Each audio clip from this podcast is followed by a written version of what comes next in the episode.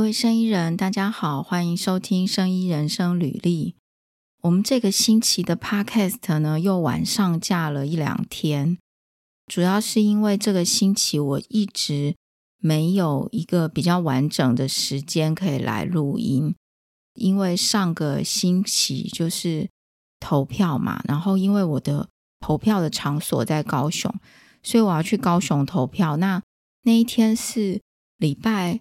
六嘛，礼拜六呃投票嘛，我是早上才从台北要去高雄，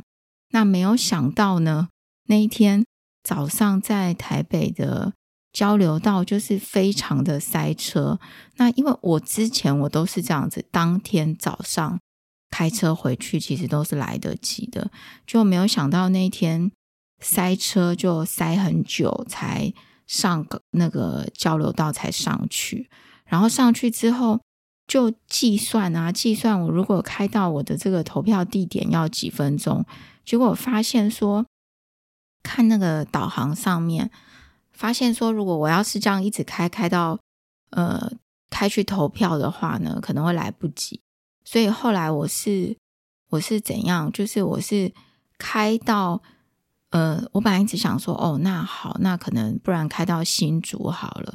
然后去新竹搭高铁，还是开到台中去台中搭高铁？不过后来计算了一下，在台中坐高铁应该是比在新竹坐高铁会快一点哦。就是因为新竹的班次好像比较少，而且那些班次会停的站点比较多嘛，所以后来我是呃去台中的高铁站。坐高铁，然后坐到坐到高雄去，坐高铁，然后坐去之后呢，再再从那里，就那个时候已经三点多了吧，然后再从那个地方再去投票的地方，所以我到投票的地方已经三点半以后了，然后就是已经没有几个人要投了，就是。已经是最后，应该是最后一批人了。那嗯，反正那天我是有投到票，然后我知道有一些人那天其实真的塞车，突然变得很严重。我周遭有一些朋友是没有投到票，就是他想投，但是他没有想到塞车塞这么严重，就他到的时候已经超过那个投票时间了，然后。投完之后呢，我知道那天晚上开票之后，有一些人，嗯，好像觉得不是很满意，然后就心情很不好哦。就是有一些人觉得自己支持的候选人呢没有上，那就心情很不好。那我在这边是要跟大家说一下，就是如果你支持的人没有上的话呢，呃，没有关系的，就是日子还是要过。那。你还是要把自己该做的事情做好，那还是要好好的过日子，因为这个选举投票都是一时的，但是你怎么样把自己的日子过好是非常重要，而且是永永远的事情哦，就是你自己每天都需要面对的事情。那今天呢，我没有准备太多的内容，我主要是想要来聊几个。这个星期我看到的几项事情，一个是好像一月初的时候，就是一月在有那个 CES 二零二四嘛，那这个展览我看很多媒体都有报道，因为他常常在那个展览会看到，就是我们知道这展览常常会有一些很奇特的。发明出来，然后我自己因为对所有新的发明我都蛮好奇的，所以前两天吧，我有上 CES 的网站去找了一下，诶，看看有没有什么新的医材，尤其是现在因为智慧智慧医疗跟 AI 的主题还有应用很多，然后我就上去找了一下，有看到一个嗯，觉得蛮新奇的东西，我希望它是。未来真的是一个蛮好用的东西哦，就是它是一个呢，呃，眼镜，就是外形就是一个眼镜，而且看起来还蛮时尚、蛮好看的一个眼镜的辅听器吧，可以这样讲，就是它在这个眼镜呢，就那个眼镜看起来就是一般的黑框眼镜，然后它的他在那个眼镜要挂到耳朵的那个地方有做那个 speaker，应该是要把眼呃声音，就是让那个戴的人能够听得更清楚。然后可能在眼镜的前面，不知道是不是有麦克风。那他就是说，呃，戴了这个眼镜之后呢，可以帮助这个需要能够把东西听得更清楚的人呢，可以帮助他。所以有一点算是像是眼镜外形的辅听器。那我不知道他的这个眼镜做的是用鼓导式的耳机的原理，还是说是。一般的声音放出来的原理，不过看起来就是因为现在这个产品还没有真的上市嘛，只是说诶有先发布有这这样子的一个东西的消息，所以我们在市面上还没有看到有人在卖哦。不过他嗯，就是说他有讲说，诶好像可以戴了之后呢，可以帮你消除环境中的。这个叫什么？环境中的背景音，然后让穿戴的人在沟通的时候，因为他可以听得更清楚嘛，他就更方便来沟通。然后类似这样子的一个模式，但是它没有开发硬体，然后而是开发 App 的厂商，我也看到好几间。那例如说呢，他开发了一个 App，那你这个 App 可以装在。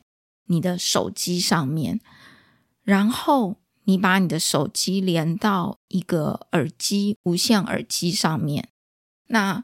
再开启那个 app，然后你如果在一个很很吵杂的环境里面，在跟别人对谈好了，在交谈，那这个 app 呢就可以把收进来，就这个环境里面收进来的声音，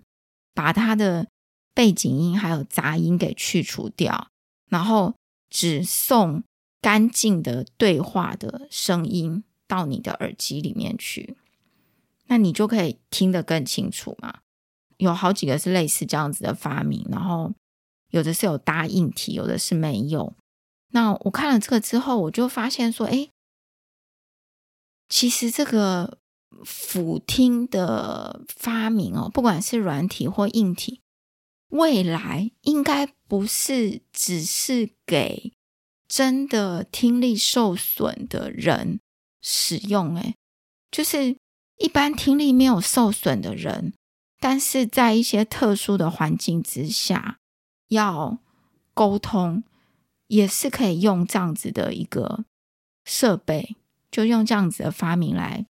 帮助沟通。例如说，好像我们在那个叫什么？呃，开车啊，如果外面很吵，尤其是像高速公路，如果你就是车子的隔音没有那么好的话，有时候自己在车子里面对话，或者是讲电话，或者是车子里面的人自己对话，诶，有的时候因为外面很吵，你就会很不自觉就会把讲话声音就会提高嘛，对不对？那。是不是有这个东西就能够帮助听得比较清楚，就不会双方这样子吼来吼去？那这个是我在 CES 看到的一个，我觉得我觉得未来应该会广泛应用，而且可能也不见得真的需要戴类似一个眼镜或什么，可能只要用这个一般的耳机就可以达到同样的功能。但是对于呃轻度或中度的这个叫什么？有呃听力受损的这些，就是需要需要那个叫什么呃助听器的人呢？如果是轻度或中度的，或许他的对象是这样子。因为我们前面有一集有讲到那个美国现在有那个 over the counter OTC 的。助听器嘛，那那一集的话呢，大家如果有兴趣，你可以去前面我有录一集在讲这个，然后有一集呢，再是用那个 AirPods，就是 Apple 的 AirPods 来当辅听器的。好，这是其中一个看到这个 CES 的发明哦。那我还没有时间把 CES 的，嗯、我觉得有兴趣的发明看完呢、啊。那接下来几天如果有看到的话，可能接下来几集有机会再分享。然后另外一个呢，是我前几天看到一个影片，然后那个影片是有一个 YouTube 的频道，可能很多人看过，因为它的订阅非常的多，有两百五十几万的订阅。就是这个频道叫做 Sixty Minutes。那我那天在 Sixty Minutes 的频道看到一个一个节目，它是大概二十几分钟吧。它是在呃，就是讲一个，就等于说报道一个医生，他用 ultrasound 呢来治疗阿兹海默症的患者，阿兹海默症的患者，还有药物成瘾的患者，就是用超音波来治疗就对了。然后他的故事大概是这样哦，就是说以阿兹海默来讲，就是这些人呢，他的脑部就是现在的科学上面是说，诶，这些人的脑部有类淀粉蛋白的沉积嘛，对不对？类淀粉蛋白沉积，那这个医生他做的研究，然后他有实际在临床上面，呃，用在一些病人身上，就是他用 ultrasound 呢来把这些类淀粉蛋白沉积呢把它去除，然后在治疗前跟治疗后，同时也用影像去显示类淀粉蛋白沉积的位置跟量，然后用有颜色的图。就是显示出来。那在就是治疗完之后，他也去测试这个患者手抖的状况，因为他其中有一个例子，就是有一个有一个患者，他手非常的抖，然后他们给他一个水杯，他是没有办法拿的。那经过这个超音波的治疗之后呢，诶，他的手变成可以去拿水杯了，而且变得很稳定。然后说这样子的治疗不会。有太大的负担，就是因为它是超音波嘛，然后也蛮有效的，就是这个影片上反映出来的啦。那另外呢，用这个超音波来治疗药物成瘾呢，他也拍了一个例子，就是呃，有一些人他是可能，例如说用止痛药或用什么药，用久了之后上瘾了，然后就一直有那个欲望。想要去用药，然后我看他那个影片里面访问的那个患者呢，他在还没有治疗之前，就是可能用药过度，那那个用药过度，整个那个反应啊，还有讲话什么都变得很迟缓。那原先过去的治疗方式是，哎，他要去把这个人的脑里面，就是脑开开一个洞。然后去知道它里面的这个呃工作区会有欲望的这个工作区在哪，然后可能用电刺激或者什么的，所以它需要植入一个东西。然后现在呢，它就是用超音波的方式，那就减少这样子的开刀，在头上开一个刀什么，然后这样子的疗程也很快，可能一个小时就可以完成。然后他再去访问一些。接受这个，呃，新颖、新奇治、新治疗的这些患者，然后我看完这部影片之后，我想要在这里，就是为什么拿出来讲呢？就是我看完这个之后，我就觉得，嗯，我们先不论说它这里面的技术啊，或是怎么样呈现这个影片的手法，就是我我自己会一个感觉，觉得说，哎。开发就是研发这些东西或做这些研究，真的是能够帮助到一些人。然后我就在想说，我们台湾有没有这样的一些嗯内容可以拍成类似像这样的影片？所以我那天看完这个之后呢，我就也把这个影片传给那个我们 Podcast 常在我们 Podcast 之前。讲了关于法规还有一些故事的米娅，还有哈利特，就是哈利特讲了很多职场的内容嘛。我就分享给他们两个看，就是说，哎，我们台湾的现在的这些医学研究啊，有没有办法拍成像这样子的内容？就是我我提出这样子的一个一个问题，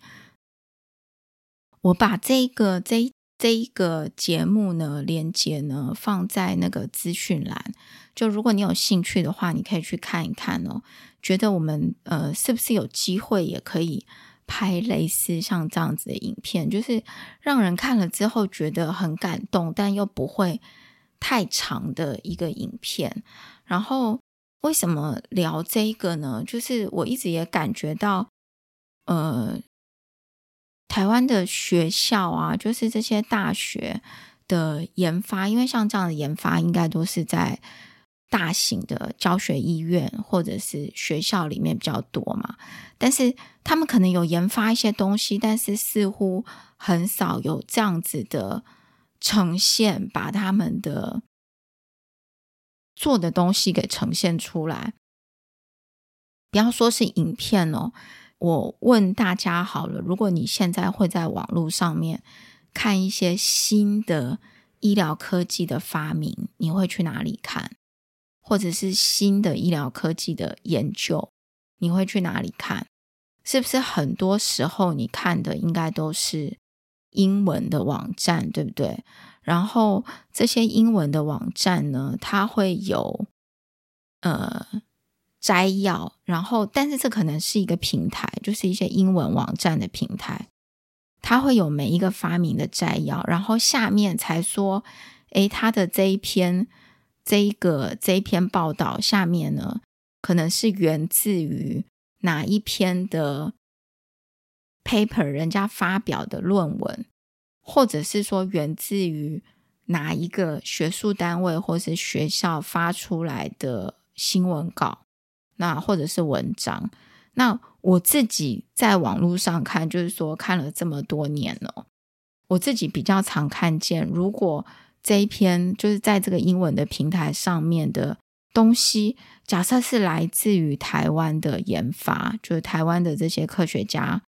做的研究的话，通常下面的连接都是会连去他原本发表 paper 的地方，却不是连接到这个学校。例如说好了，假设呃某一位在大学教书的老师，他的实验室发表了一篇研究，然后这一篇研究上就是上了某一个期刊嘛。那我可能在国外的某一个平台，这个平台上面有很多这些新的发明，然后我会我会看到他可能无意间看到他这篇研究的摘要，然后下面呢就会去连接到他这篇研究发表的 paper，但是。几乎没有看到是会在下面可以连接到呃这个老师他所待的学校的网页上面，等于说像这样子的研究呢，要把它曝光，我现在就是很少看到这些东西啦，就是我不知道是我自己没有到一个对的地方去看，或是怎么样。那我一直都觉得这个蛮可惜，因为人家会觉得说，诶。台湾发表的东西好像不太容易在网络上搜寻到嘛，然后也很少看到这些呃学校会把就是老师研发的东西做成一个什么样的影片，或是这一个 paper 呢，直接把内容用影片的方式呈现，然后放在网页上面，就是我自己很少看到了。那我看到这个60 Minutes 的时候，第一个就是我感觉很有这样子的一个感动，呃，就是研发出，就是能够研发出能够可以帮助人的东西，真的是非常好的一件事情。然后应该说那个影片本身的架构还有拍摄的都蛮成功的。那第二个我就是在想说，我们台湾有没有什么样的呃方式来呈现，就是我们台湾的类似像这样的研发，有没有机会用这样子的方式呢，把它呈现出来？那这个呢，是在就是我看到这个60 Minutes 这一篇影片的一些感想哦，也分享给大家。然后，哎，这个星期我怕我的这今天我们 podcast 的内容可能会讲的比较少一点。那，嗯，不过我们有在准备接下来的几集。然后大家如果有什么想要听的内容呢，也欢迎来给我们留言。前几集有聊这个，上一集有聊这个新闻稿嘛？诶，我发现可能大家稍微比较有一点兴趣啦，来听听看新闻稿怎么写的。那如果你有关于新闻稿这一方面的撰写的问题的话呢，或者是前面我们任何一集聊过的东西，你觉得有兴趣想要讨论的话呢，都欢迎来留言哦。然后我自己因为每一集其实内容都很不一样，就是很多东西是完全不一样的东西。你可能听了之后会觉得说，这个这个 podcast 真的呃知识内容的面向有一点多元。我自己其实有时候。讲完之后，我都觉得自己好像就是脑袋就内容有一点多。这个多就是面向很多。你看，像我们里面有讲到过，真的是跟医材相关的，然后跟药品相关的，跟法规相关的，跟专利相关的，或者是一些单独的技术相关的，然后还有跟职场职场的内容相关的，或者是跟。电脑模拟，甚至机械、机器制成、研发等等相关的。那后面我又自己，呃，就是在前几个月，我自己录了一些，我希望能够把我自己在网络还有网络行销上面我自己的一些知识呢，稍微做一些口述，把它给记录下来。所以这个 podcast 里面还有一些是跟。这个行销网站制作等等相关的东西，就是面向有一点多，有时候我自己都觉得有一点混混乱掉。那我不见得每一个我讲过的东西都会记得非常清楚。那但是欢迎大家，如果有任何的问题呢，都在我们的 Podcast 或者是网站上面留言，然后我也看一看这个大家的问题，那勾起一下自己。的回忆，那我如果可以回答的呢，我会尽量来回答大家的问题。好，今天这个大概是我们今天这一集要聊的内容哦。那嗯，新的一年开始，如果你希望听到今年我们能够规划什么样的内容呢，也欢迎你来提供意见，在写信给我们，或者在。Podcast 的平台留言，那如果觉得这里的内容对你有帮助的话呢，欢迎给我们评价。今天就讲到这边，谢谢大家收听。